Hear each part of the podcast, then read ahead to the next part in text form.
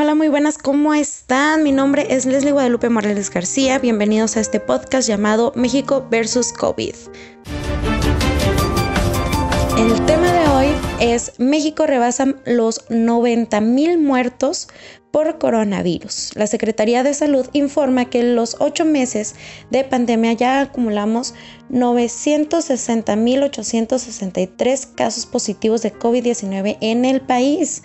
La pandemia COVID-19 ha provocado la muerte de 1.514 indígenas, la mayoría en Oaxaca, Yucatán, Estado de México y Ciudad de México.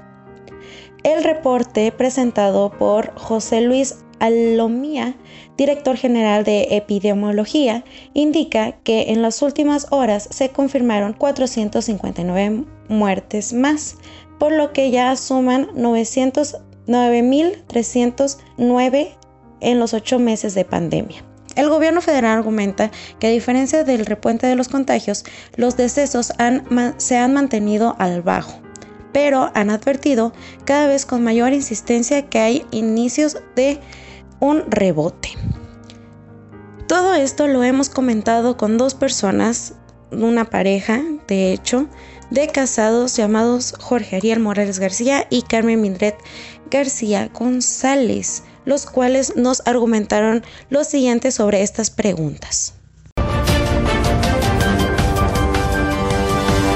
¿Qué piensas de la exagerada cantidad de gente contagiada en el país? Eh, Ariel, si quieres contestamos primero. Pues es preocupante porque eh, no imaginamos que fuera a ser tanta, ¿no? Veíamos que estaba, que era muy lejos, que era en China y que había muchos chinos y que aquí no nos iba a pasar, pero pues estamos viendo que pasa el tiempo y hay personas más cercanas a nosotros. Mildred, tu opinión. Pues eh, principalmente es muy alarmante la cifra y este pues tendríamos que hacer un poquito más de conciencia. ¿Qué opinan sobre la cantidad de indígenas afectados? Da tristeza, da tristeza que nuestros indígenas eh, sufran. Eh, tenemos que ser conscientes todos y ser empáticos con ellos. Mildred. Siempre es una población muy vulnerable la cual este, lamentablemente no recibe el apoyo que debiera porque son nuestras raíces y de cierta manera debemos de proteger nuestras raíces y es muy lamentable y me gustaría que tuvieran más, más apoyo sobre todo en cuestión de salud. ¿Se les ocurre alguna solución para estos casos?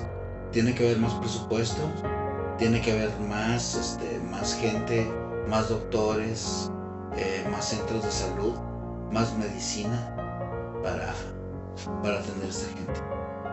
Red, ¿tu opinión o tu solución?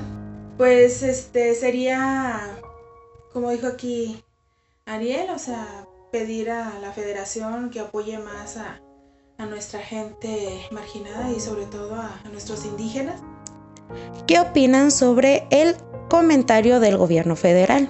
El gobierno siempre va a dar soluciones rápidas, pero la verdad es que tenemos muchos años así y la verdad no creo que cambie.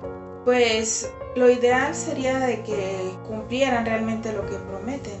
¿Creen que el rebote sea un riesgo latente en nuestro país? Sí, lamentablemente como estamos viendo en Europa, en Europa ya había bajado y volvió a, subir.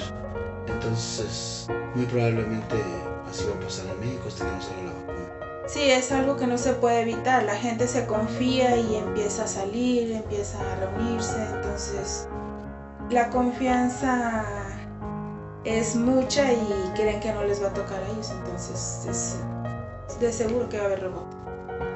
Ok, bueno, muchísimas gracias por dar su opinión, por esta pequeña plática que tuvimos. La verdad es que se los agradezco mucho. Gracias a ti. Gracias por invitarnos.